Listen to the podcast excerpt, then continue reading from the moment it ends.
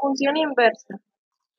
Un ejemplo de ella puede ser cuando se desea obtener la inversa de una función algebraica formada por varios términos, se consideran los siguientes pasos. Número 1. Se intercambia a fx por y. Número 2.